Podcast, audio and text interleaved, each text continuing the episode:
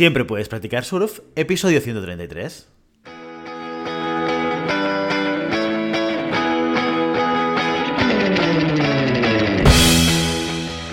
Bienvenido y bienvenida a Siempre puedes practicar surf, el podcast diario sobre recursos humanos.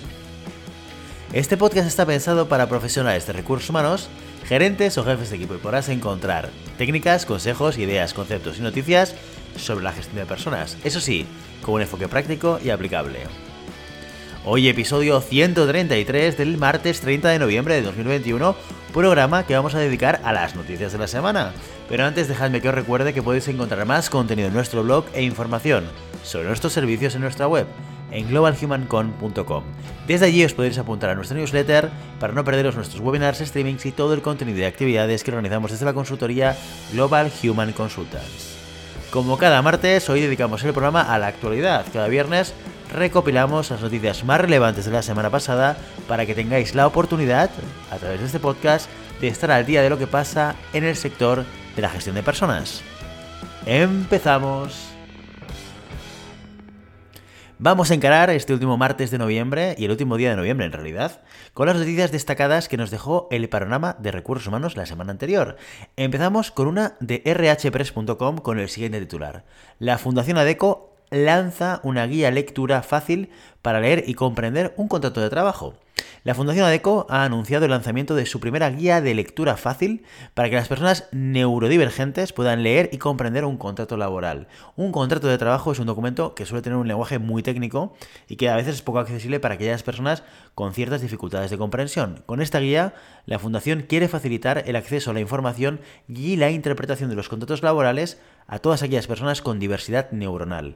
Se trata de una guía de lectura fácil que consta de un método de escritura que sigue unas pautas sistematizadas para garantizar la comprensión del contenido entre las personas con dificultades cognitivas. Así, este manual se concibe como una herramienta para que conozcan y tengan bien claras sus condiciones de trabajo, aumentando su autonomía y desempeño en el mundo empresarial ha sido redactado siguiendo las directrices europeas de lectura fácil y para asegurarse de que realmente es válida y efectiva, la han verificado seis personas con discapacidad intelectual, los cuales han constatado que los textos son sencillos, claros y fáciles de entender. Gracias a ello, el documento está certificado con el logo europeo de lectura fácil.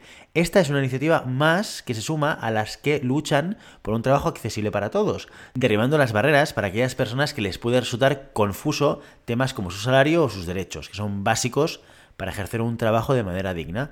La guía se estructura en cinco grandes apartados. La definición y explicación del contrato de trabajo, las cláusulas generales, los tipos de contrato, las cláusulas específicas y finalmente consejos y pautas a tener en cuenta antes de firmar un documento de este tipo. Al respecto, Francisco Mesonero, director general de la Fundación ADECO, dice, queremos que la comprensión de un contrato de trabajo es fundamental para todos los ciudadanos, del que ninguna persona puede ser privado. La lectura fácil nos ayuda a traducir conceptos técnicos y complejos a nociones más sencillas y accesibles para las personas con más dificultades, permitiéndoles influir, participar, opinar y tomar decisiones básicas que en este caso aplican a un ámbito tan importante como el profesional. Conscientes de ello, hemos elaborado esta guía bajo el convencimiento de que servirá al propósito de facilitar y normalizar la inclusión laboral de las personas con discapacidad. Pasamos a la siguiente noticia que encontramos esta vez en La Vanguardia y dice lo siguiente, las empresas buscan trabajadores con capacidad de aprender. Los directivos apuestan por perfiles más híbridos y flexibles, con capacidad de adaptación al cambio y hábiles en competencias, como le llamamos nosotros, soft. Según el informe El futuro del empleo 2020 del Foro Económico Mundial, el 50% de los trabajadores necesitará volver a formarse para el 2025 por su parte, el Talent Trends Report de 2019 predijo que el 85% de los empleos que surgirán de aquí al 2030 aún no se han inventado. Teniendo en cuenta esa información, los datos del reciente estudio llevado a cabo por Randstad en colaboración con la COE, Estudio de Tendencias de Recursos Humanos 2021, no son nada sorprendentes. Y es que, según se puede leer en el informe, el 40% de las empresas encuestadas tienen como máxima prioridad la formación de sus empleados. Los empresarios ahora buscan en su fuerza laboral personas que destaquen en competencias transversales, tales como la capacidad analítica, la comunicación, la atención al cliente, la gestión de equipos, presentaciones, resolución de problemas, gestión de proyectos, etcétera, etcétera. Jorge Mendoza, profesional de recursos humanos con una larga trayectoria, comenta que hoy las empresas buscan personas especialmente, en el caso de los directivos, que tengan una visión global y amplitud de mira, que sean organizados, honestos, que tengan capacidad de trabajar bajo presión y en equipo. Con el teletrabajo se ha visto la importancia de saber hacer equipo. Por su parte, Joan Riera, profesor de SADE y CEO de Active Development, señala, en los próximos 10 años vamos a ver más cambios que en los últimos 100, y estos cambios generan oportunidades en todos los sectores. No hay ningún sector ajeno a una potencial disrupción. Tal y como ya se está entreviendo, el upskilling y el reskilling van a ser estrategias fundamentales para todas las empresas que quieran seguir el ritmo de transformación. Y de hecho, The Network sondeó a los empleados de varias empresas y constató, con un 70% de respuestas a favor, que los trabajadores estarían dispuestos a adquirir nuevas habilidades y conocimientos diferentes a los de su puesto de trabajo. ¿Y tú, estarías dispuesto a formarte en la capacitación de nuevas habilidades en tu empresa? Déjamelo en los comentarios.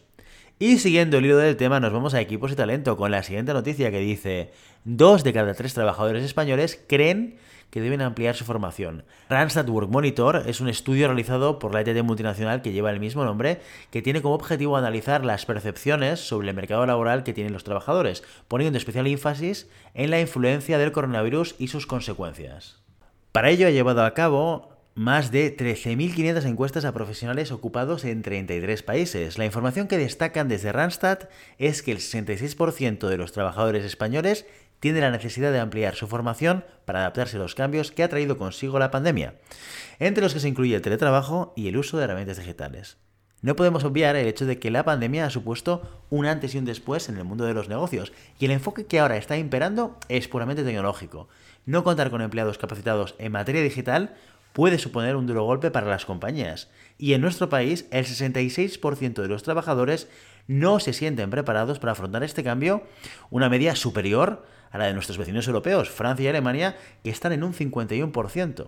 Pero es que además, el 64% de los trabajadores españoles tienen dificultades a la hora de elegir unas habilidades para desarrollar y mejorar su empleabilidad. Los cambios que experimenta el mercado laboral son tantos y tan rápidos que lo único seguro es la indecisión y las dudas. Valentín Bote, director de Randstad Research, dice al respecto que esos datos nos indican que los trabajadores cada vez son más conscientes de la importancia que la mejora de las competencias y habilidades tiene para su situación profesional, en especial en momentos difíciles, como el que hemos sufrido durante la pandemia. Pero estas variables también nos señalan que a veces los profesionales no saben focalizar bien sus esfuerzos en determinados conocimientos, por lo que necesitan cierto asesoramiento. Lo único que parece que tenemos claro es que contar con las competencias y la formación adecuada es fundamental para una carrera de éxito. Al menos así opinan el 98,1% de los profesionales españoles, el mayor porcentaje del mundo, muy por encima de la media internacional situada en el 95,7%. Y continuamos con un titular extraído del Observatorio de Recursos Humanos que dice, la cercanía con los empleados clave durante la pandemia. Llevamos ya prácticamente dos años con la pandemia y cuando parecía que ya estaba todo calmado, la incidencia vuelve a subir y aparecen nuevas cepas. Muchos países están volviendo a decretar el aislamiento obligatorio durante semanas y el teletrabajo va a volver a ser necesario para muchas compañías. Ante este panorama es bueno recordar algunos aprendizajes de la crisis anterior y que reúne el informe Gestión de la reputación en tiempos de pandemia desarrollado por CREAP. Se trata de una colección de aprendizajes y experiencias de directores de comunicación de más de 50 organizaciones en países de todo el mundo, entre los que se encuentra España. Dicho documento destaca que en una mayoría de miembros de equipos directivos, concretamente el 85%, declaran que cercanía con los empleados es lo que ayudó a contrarrestar la incertidumbre durante la pandemia.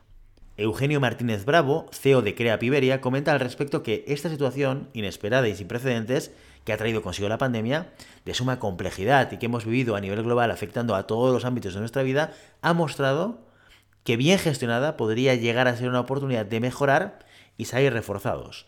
Las compañías que han sabido adaptarse en tiempo récord y responder al cambio vertiginoso que vive nuestra sociedad más tecnológica, concienciada con el cuidado del medio ambiente y que busca más seguridad, han fortalecido su liderazgo. Y ha sido clave para ello saber transmitirlo y comunicarlo de forma proactiva a la opinión pública con una transparencia, coherencia y sensibilidad especial, pues la empatía era más necesaria que nunca.